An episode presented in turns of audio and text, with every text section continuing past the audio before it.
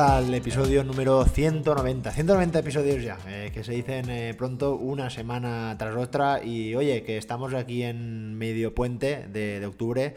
Para nosotros los valencianos, ayer tuvimos fiesta también, el día 9 de, de, octubre. Y ahora vamos a por otro festivo, ¿no? El día 12 de octubre, el jueves, que seguro que para muchos también vais a aprovechar para hacer un viaje, para visitar a tu familia o también puede ser que tengas eh, un fin de semana muy, muy largo y muy activo donde aproveches para entrenar, para sacar un poco más tiempo, ¿no? Un poco más de tiempo para poder sacar esos eh, entrenamientos.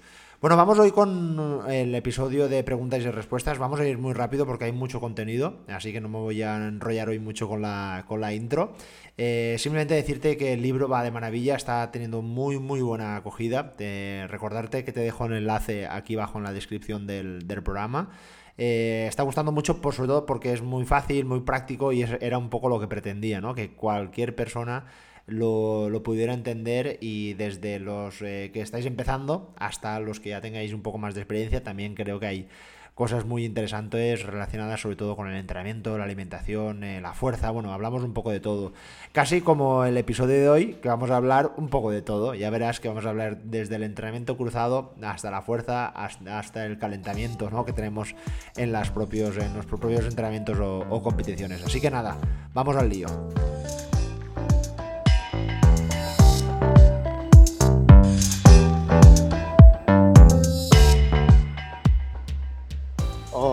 Buenos días, Marc. Agradecerte eh, el trabajo que haces y toda la información que nos, que nos facilitas para entrenar mejor. Y mi pregunta va en relación a las e-bikes. ¿Cómo influyen en el entrenamiento de trail? ¿Cómo podemos hacer que influyan? Eh, trabajamos más la fuerza, más la resistencia, más lo que es la tirada larga, cómo podemos hacer para que eh, salir con una e-bike nos pueda influir en un trabajo o en otro. Lo dicho, muchas gracias y un saludo. Bueno, quien no ha visto una e-bike, ¿no? estas bicicletas eléctricas que yo creo que tanto en las ciudades como en los pueblos, por supuesto, cada vez se ven más. Es una, yo creo que como medio de transporte es algo fantástico que nos puede hacer movernos de una forma eh, posiblemente más sostenible, eh, posiblemente también incluso en ciudades hasta a veces hasta más rápido. Y bueno, pues también podemos eh, entender que uno se puede comprar una e-bike y la puede utilizar para su día a día, pero luego también la puede aplicar en su entrenamiento, ¿no? Ya sabéis que una de las partes fundamentales, o yo soy un gran defensor de, este tipo de actividades desde el, entrenamiento cruzado, ¿no? El famoso cross-training, ¿no? Que es, eh, lo conocemos en inglés. Y aquí lo bueno que podemos aplicar, mm, vamos a decir, cualquier disciplina que nos pueda generar beneficios para nuestra actividad principal. Es decir, eh, nos va a aportar una sesión de bicicleta, nos va a aportar una sesión de natación, una sesión de caminar por montaña, una sesión de nadar por la playa o una sesión de yoga. Vamos a decir que son mm, actividades eh, muy diferentes, ¿no? Pero que van a tener componentes que nos van a ayudar. Por ejemplo, si vamos a hacer una salida con la bicicleta, pues posiblemente lo que más se vaya a asemejar en nuestro entrenamiento de carrera vaya a ser la resistencia, ¿no? Porque vamos a estar mm, quizás incluso más tiempo que el que podemos pasar eh, corriendo. Si optamos, por ejemplo, por el yoga, pues vamos a obtener ciertos eh, beneficios en nuestro entrenamiento respecto a la flexibilidad e incluso también alguna relación con la, fuerza o la estabilidad o control postural, que ya sabéis que es súper interesante y muy, muy importante. Eh, ¿Por qué hay que hacer entrenamiento cruzado? Eh, porque, bueno, la ciencia lo avala, ¿no? Eh, los, los, deportistas, de hecho, yo siempre digo que hay que entrenar como un triatleta, ¿no? Un triatleta, fijaros, que tienen grandes grandes beneficios en sus rendimientos y digamos que optan por eh, variar el entrenamiento en esas tres principales disciplinas y incluso añadiendo el entrenamiento de fuerza, es decir, casi que estarían eh, entrenando cuatro eh, disciplinas. Los corredores normalmente estamos más dedicados a dos, ¿no? donde solemos hacer correr y la fuerza, espero, espero que así sea, pero luego también se ha demostrado que el aplicar un entrenamiento cruzado, por ejemplo, de la bicicleta, el caminar por montaña, va a tener un impacto mucho menor en nuestras articulaciones y vamos a continuar eh, mejorando esas adaptaciones cardiovasculares. Es decir, eh, cuando estemos dos horas con la bicicleta en una zona cero, pues vamos a tener ciertas adaptaciones que se van a producir en nuestro sistema cardiovascular pero con la buena noticia de que no vamos a tener ese impacto que vamos a tener con la carrera. Por eso yo creo que es una forma muy positiva, que como te decía, la ciencia lo avala y eh, se ha demostrado que las personas que, o los corredores, mejor dicho, que hacen o aplican entrenamiento cruzado en sus eh, sesiones, pues suelen tener menos lesiones, ya que eh, muchas o un gran número de lesiones vienen marcadas por la eh, inestabilidad y sobrecarga de algunos músculos y si tienes como objetivo, por ejemplo, sumar más volumen en kilómetros, pues yo creo que el entrenamiento cruzado va a ser una fantástica opción para darle un respiro a tus articulaciones y a tus músculos eh, más específicos que cuando no eh, lo estás haciendo con la bicicleta.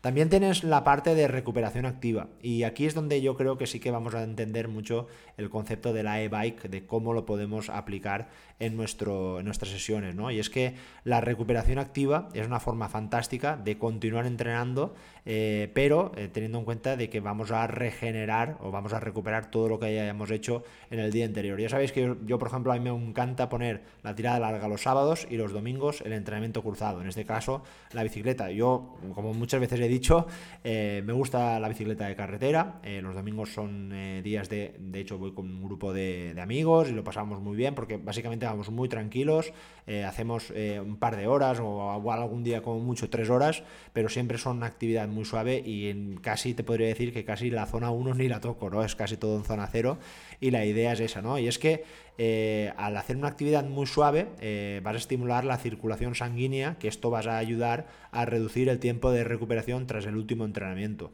Eh, así que, bueno, yo creo que es una forma fantástica el aplicar esta, esta disciplina. Desde el caso más específico de la e-bike, bueno, pues podríamos optarlo, por ejemplo, para personas que tienen una, forma física muy, muy baja o están empezando a, a entrenar, bueno, pues podemos eh, poner esa, esa, bicicleta y lo que va a provocar es que podamos ampliar sobre todo el volumen de entrenamiento o el tiempo sin la necesidad de cansarnos o ya entrarnos en otras adaptaciones o en, otros, en otras zonas de entrenamiento. ¿no? Eh, por ejemplo, una persona que no esté muy adaptada a la bicicleta, si le pusiera, por, por ejemplo, 90 minutos, pues casi por la fatiga o, casi, o casi por el, el poco control que tendría, pues igual le acabaría subiendo puertos en zona 1 y en zona 2 y justamente es lo que no queremos, ¿no? Y desde, desde este punto de vista creo que la, bicicleta eléctrica pues, es una buena opción y es una buena alternativa para aplicarla en tus entrenamientos.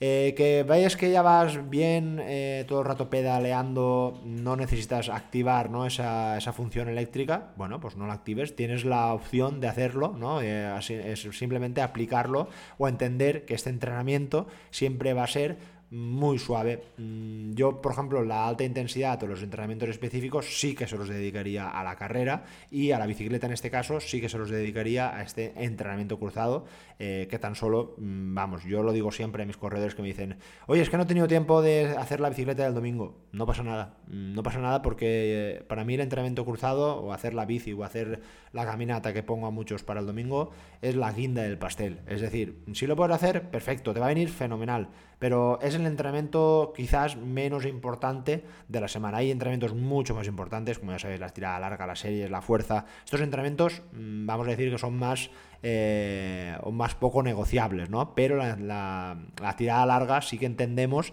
que es un entrenamiento que sí que podemos quitar. Imaginaros en un fin de semana que lo tenemos muy cargado de, actividades, pues en este caso sí que lo podríamos eliminar. Así que sí, eh, por la e-bike, pero siempre controlada a la intensidad determinada.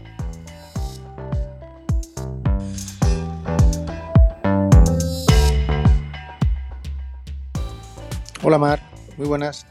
Te quería hacer una pregunta, es eh, creo que no te han hecho nunca este tipo de preguntas, o al menos yo no he escuchado, y me parece raro porque te preguntan de todo. Mira, tengo, estoy separado hace seis meses y tengo custodia compartida. Significa que una semana estoy el 100% yo solo con los niños y la siguiente semana tengo libre totalmente. Eh, yo siempre he corrido y siempre he hecho más o menos dos, tres maratones de montaña al año y un ultra de hasta 65 kilómetros. Pero he tenido siempre una preparación muy, repetitiva, digamos, muy siempre el fin de semana tirada larga, entre semana tiradas más cortas y fuerza. ¿Qué pasa? Que ahora con los niños la semana que les tengo, pues puedo sacar como máximo de lunes a viernes una hora y media cada día. a la hora de comer. El fin de semana que estoy con ellos no puedo hacer nada, son niños pequeños que no les puedo dejar solos en casa. Y la semana siguiente tengo todo el tiempo del mundo. Entonces, no sé muy bien, estos seis meses lo que hago es intentar recuperar la semana que tengo tiempo todo lo que no he hecho la semana anterior. Acabo con un mogollón de agujetas, con sobrecargas, eh, me noto que no termino de coger la forma y no sé muy bien cómo plantearlo, porque me estoy planteando eso, la semana con niños hacer mucha fuerza y series y tiradas muy cortitas y la semana que no les tengo hago dos tiradas largas, suelo hacer el lunes y el sábado. Eh, me gustaría poder mantener lo de dos, tres maratones al año y un ultra, pero no veo realmente cómo lo voy a poder hacer. Venga, gracias. Bueno, ¿cómo me gustan estas, estas preguntas? Porque realmente esto es la vida real, esto es la realidad y muchas veces vemos la, pues, un poco la fantasía ¿no? que vemos en, corredores de élite o planes prácticamente perfectos donde se establecen el entrenamiento de lunes a domingo y, una vez lo vemos eh, parece que esté muy claro, pero luego cuando lo trasladamos a cada uno de nosotros, pues las cosas cambian, ¿no? Las cosas cambian porque cada uno tenemos nuestras características, tenemos nuestros horarios y, nuestras disponibilidades, por supuesto. Y esto es una de las cosas que cuando en el primer contacto que hago con mis corredores, eh, siempre los suelo tener muy en cuenta y ellos me, a veces incluso algunos me, dicen un poco como excusa o incluso se, se, sienten mal al no poder cumplirlo y me dicen, oye, es que yo no voy a poder entrenar el fin de semana o yo solo puedo entrenar eh, dos horas de lunes a viernes y tiene que ser eh, que con 50 minutos sería mejor porque no tengo más tiempo, porque tengo miles de cosas. Oye, que no pasa nada, que por supuesto, por supuesto que yo me adapto, no me tienes que ni siquiera justificar el porqué. Yo me voy a adaptar a prepararte ese, ese entrenamiento, esa planificación dependiendo de tus características, de tus condiciones y de tu disponibilidad horaria. Eso faltaría. Teniendo en cuenta el caso de este corredor, que también es muy constante, eh, es, una, es una forma de entrenamiento que la suelo preparar a muchos corredores y como decía el, el, oyente, pues es raro ¿no? que nadie lo haya preguntado, a veces por vergüenza, que no debería de, de ser así. Pero como te digo, mm, preparo a, muchos, a muchos funcionarios eh, del Estado, ¿no? que por ejemplo, eh, policías, bomberos, bueno, pues este tipo de trabajos tienen, por ejemplo, tres días muy intensos, eh, tres días muy suaves, o algunos días que trabajan por las mañanas, otros por las tardes, y por supuesto que se adapta.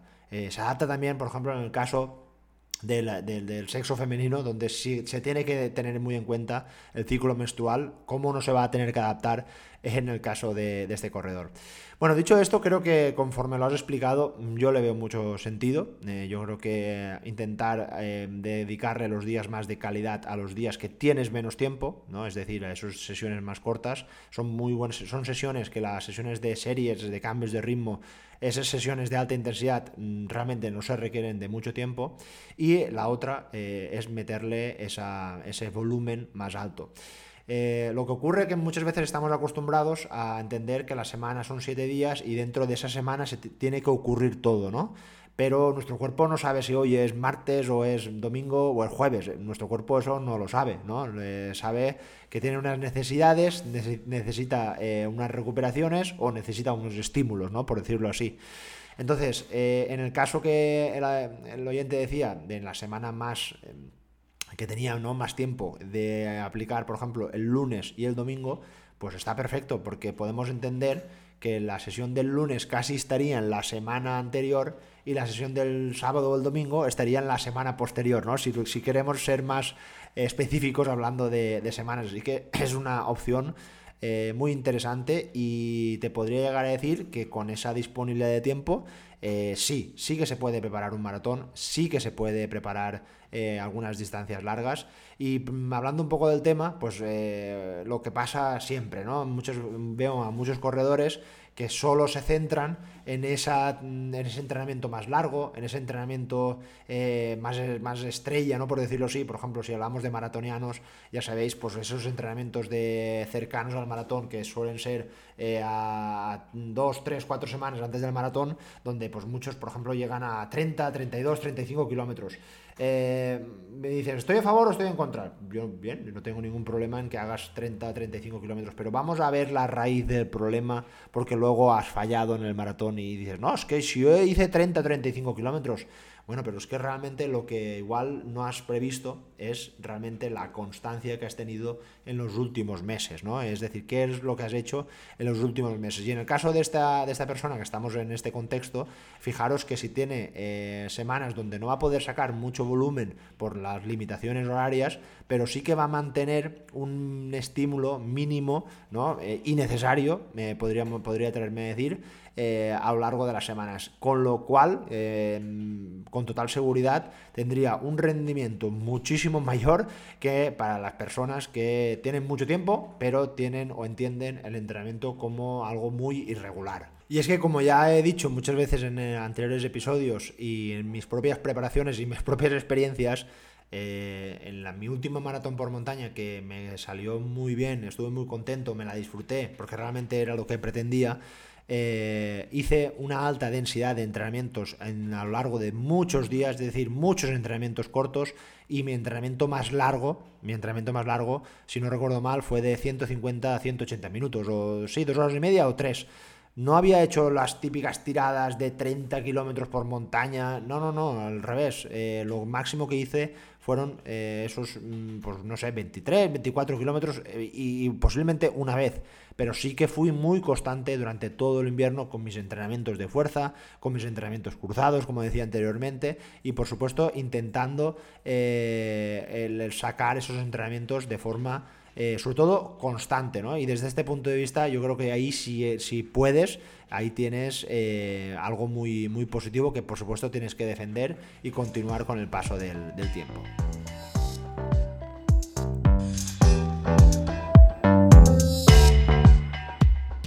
Buenas, Marc. Eh, felicidades por el podcast. Eh, aquí va la pregunta. Eh, soy un hombre de 47 años que mide unos 70 y tiene 72 kilos. He hecho deporte desde los 4 años hasta ahora. He hecho diferentes tipos de deporte. prácticamente todas las semanas, dos tres días seguro.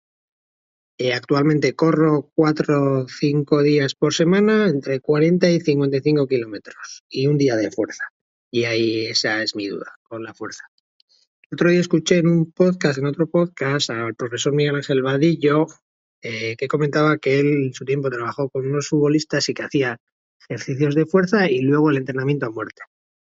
Eh, yo después del entrenamiento de fuerza no estoy como para correr normalmente, no lo he intentado, pero es que al día siguiente tampoco estoy como para correr a gusto. Siempre tengo las piernas duras, duras y no voy a gusto.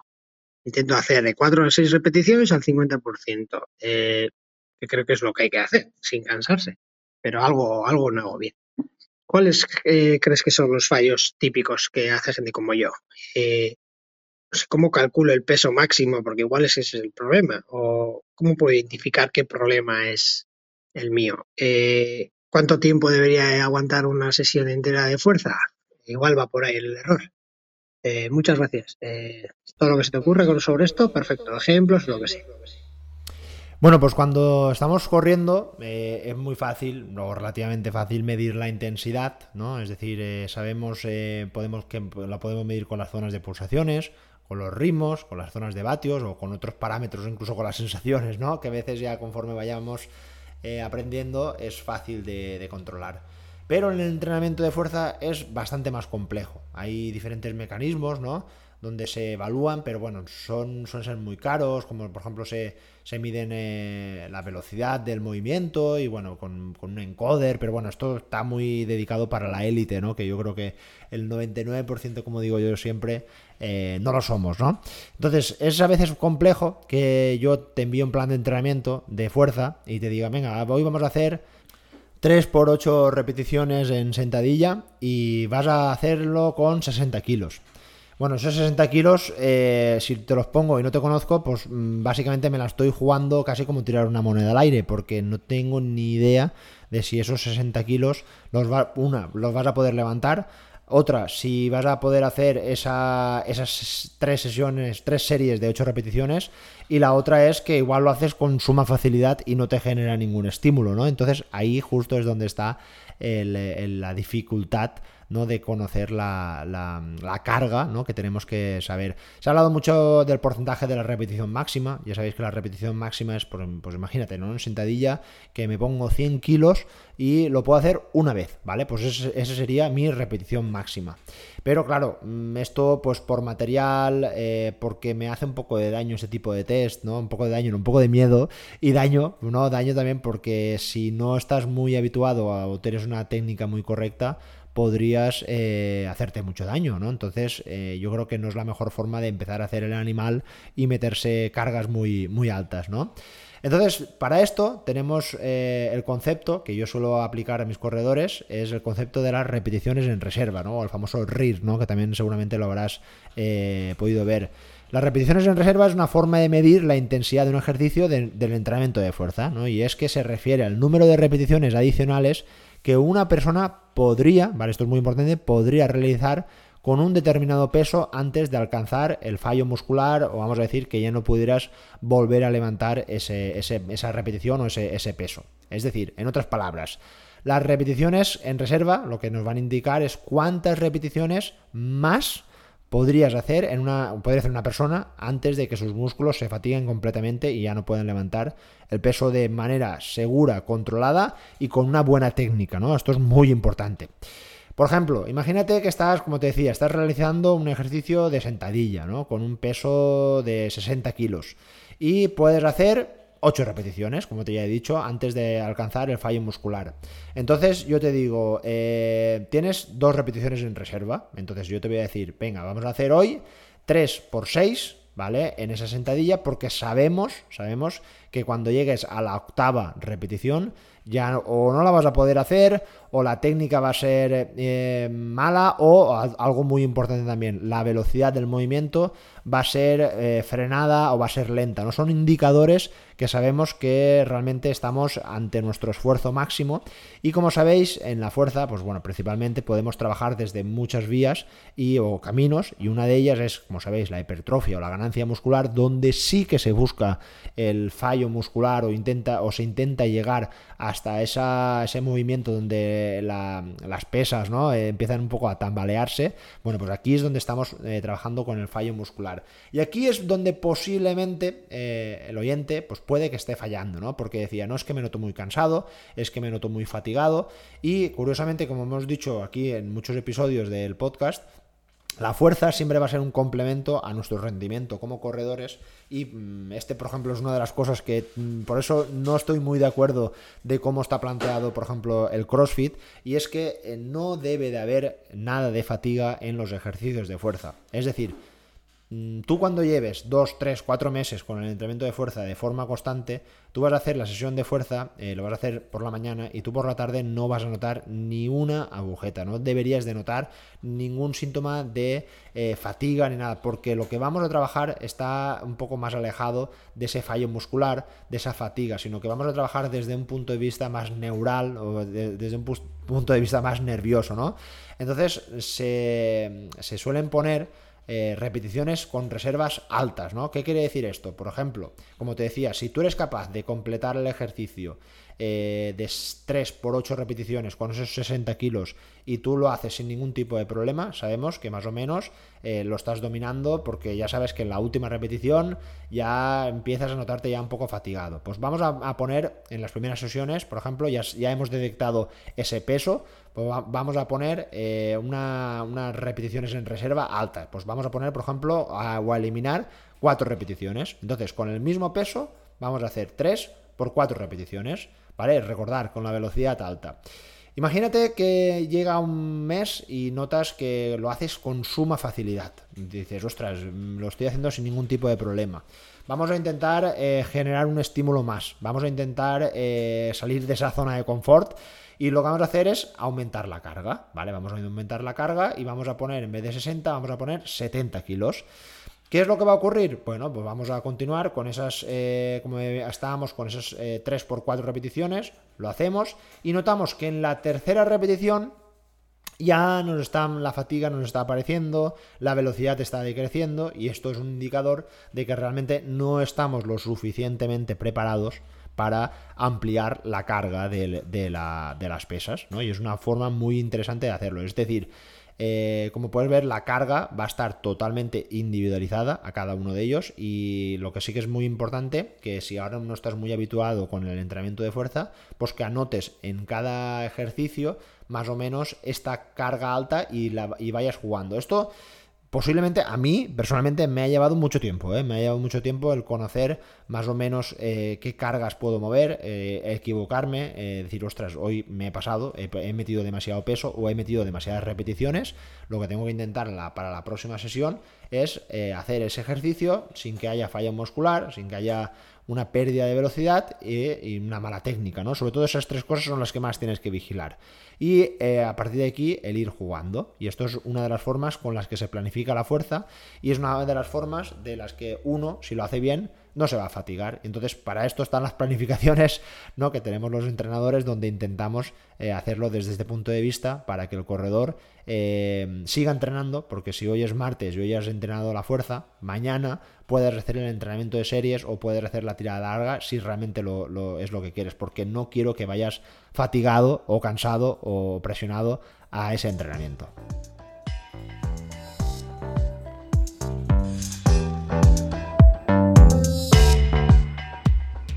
Hola Marc, buenas tardes. Eh, me llamo Elena Martínez y primeramente felicitarte por el podcast. A mí particularmente me ayuda muchísimo porque trata temas muy diversos, es muy interactivo, es eh, sencillo pero muy constante. Y yo que hace poco tiempo relativamente que empecé a correr, pues sí que estoy aprendiendo mucho y desde ese punto pues muchísimas gracias.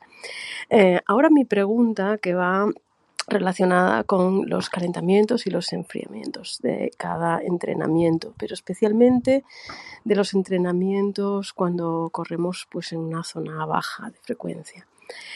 Eh, yo vivo en Centro Europa y ahora, bueno, desde prácticamente noviembre hasta más o menos abril, pues las temperaturas son bajas. Eh, hablamos de temperaturas de menos bajo cero y sobre todo las horas que a mí me gusta salir a correr para poder compaginarlo también con mi trabajo, eh, pues soy bastante mm, tempranera. Entonces mi pregunta es la siguiente, ¿cómo debemos preparar esos calentamientos y si esos tiempos también eh, contabilizan en el volumen de entrenamiento semanal.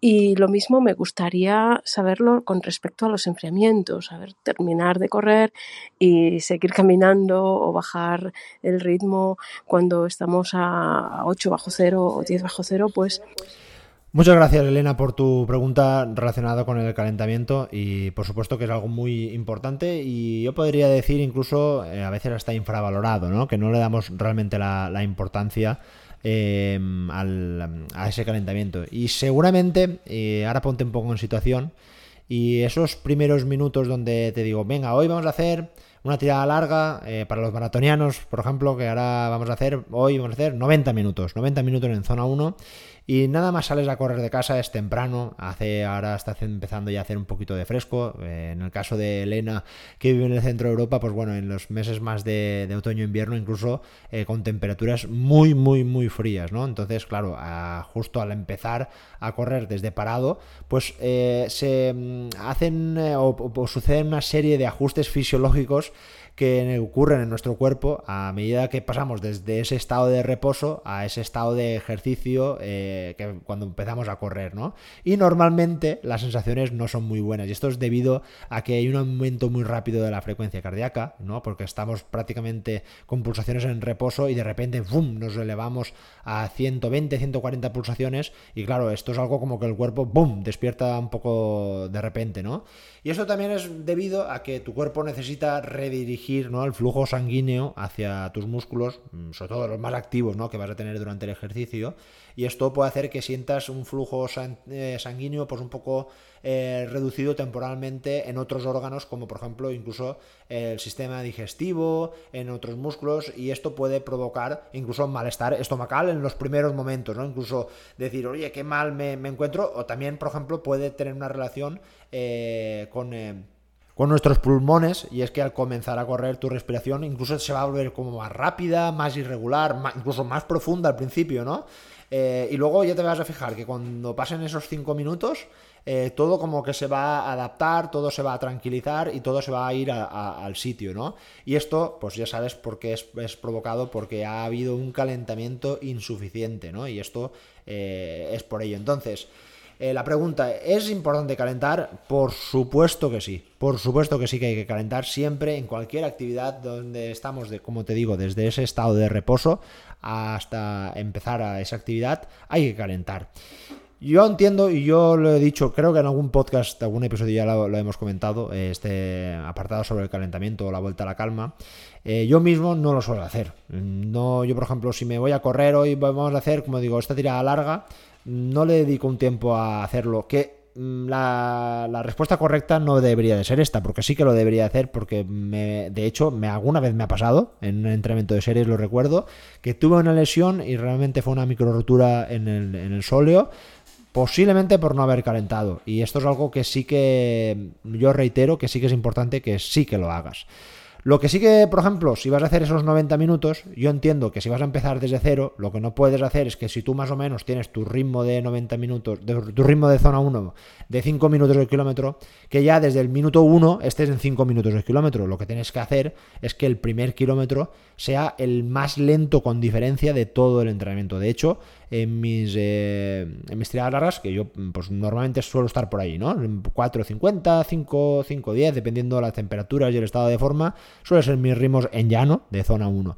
Eh, pues mi primer kilómetro suele ser muy lento, muy, muy lento. 5.20, 5.30, incluso 5.40, muy, muy lento. Y luego poco a poco, de forma progresiva, ya me meto en ese ritmo que ya te aseguro que si vas a hacer una tirada larga, ese primer kilómetro va a ser insignificante y no va a cambiar para nada la media de de tu entrenamiento. Pero oye, que si lo quieres hacer, bien, que si lo quieres hacer perfecto, por supuesto que puedes hacer un calentamiento. Básicamente, con hacer 2-3 mm, minutos de una carrera continua muy suave, muy, muy suave, muy progresiva, empezando muy poco a poco, casi eh, levantando las rodillas, que lo que, estamos, eh, que te estaba comentando anteriormente, que ocurra dentro de ese calentamiento. Una vez hayas terminado, lo que sí que es muy recomendable, sobre todo para darle un poquito más de temperatura, un poquito más de, de fluidez ¿no? a tus articulaciones, por supuesto, es hacer algunos ejercicios de movilidad articular, es decir, esos estiramientos más activos, con mucho movimiento, con esas rotaciones en, las, en por supuesto, en nuestras articulaciones principales, como ya sabéis, tobillos, rodillas y cadera, ¿no? que realmente son las que más vamos a utilizar. Esto va a hacer que eh, tengamos una mayor temperatura tanto en nuestros músculos como en nuestras articulaciones y luego cuando vayamos ya a correr, pues nuestra mm, musculatura estará un poco más adaptada, estará más preparada ¿no? para lo que tenga que venir eh, eh, consiguiente. De hecho, si ya lo quisieras hacer de 10, y esto sobre todo yo creo que esto ya hablando eh, de cara a una competición, Aquí eh, habría que jugar mucho con la temperatura y para mí un síntoma bueno de que estoy ya preparado para la batalla, como digo yo, preparado para la carrera, es notar como ya están esas primeras gotitas de sudor en la frente, en, la cara, en los músculos, ¿no? Donde empiezo, ya empiezo a tener un poquito de calor, donde empiezo a notar que la camiseta ya está como un poco empapada. Esos son síntomas de que realmente estoy eh, listo. Si por ejemplo en ese rodaje que te había dicho de 3, 4, 5 minutos aún estás como muy frío, pues igual hay que hacer un poquito más, hay que correr un poquito más, hay que continuar haciendo algunos ejercicios o incluso hacer algunas eh, rectas progresivas, ¿no? Para acabar de empezar esa sesión. Dicho esto, ocurre absolutamente lo mismo con la vuelta a la calma. Y aquí sí que parece que la ciencia pues no le da tanta importancia. Eh, yo recuerdo cuando sí que estudiábamos que sí que era una parte fundamental del entrenamiento, pero claro, Aquí viene el debate de si estirar sí, estirar no. Ya sabéis que hay, eh, estudios, fisioterapeutas, eh, bueno, gente experta en ese tema, de que ya no lo ve tan recomendable y creen que al acabar, no hay ningún problema al acabar el entrenamiento, acabar y punto, no haber ninguna diferencia sustancial con eh, bajar mm, ligeramente la, la actividad que estabas haciendo. Es decir, si has acabado con un entrenamiento de series donde estabas tocando casi las, pulsaciones máximas, lógicamente luego vas a caminar un poco, aunque sea un minuto para desplazarte al coche, a tu casa o a donde sea. Y ahí mm, básicamente tus pulsaciones van a caer. La pregunta es, ¿es recomendable hacer un rodaje muy suave? Bueno, pues si te apetece y te ves con ganas, adelante. Mm, yo no le veo ningún inconveniente, pero posiblemente tampoco le vea ningún beneficio, ¿no? Como se ha dicho muchas veces y ahora mismo parece que la ciencia pues está un poco neutral, ¿no? Que ni sí ni no. Entonces, mm, lo puedes hacer si te apetece y si estás cansado o cansada y te quieres ir a tu casa a ducharte y a estar con tu familia, no hay ningún problema. Así que nada. Dicho esto, cerramos el episodio de hoy. Espero que te haya gustado y nos vemos la próxima semana con más contenido sobre corredores. Un abrazo, adiós.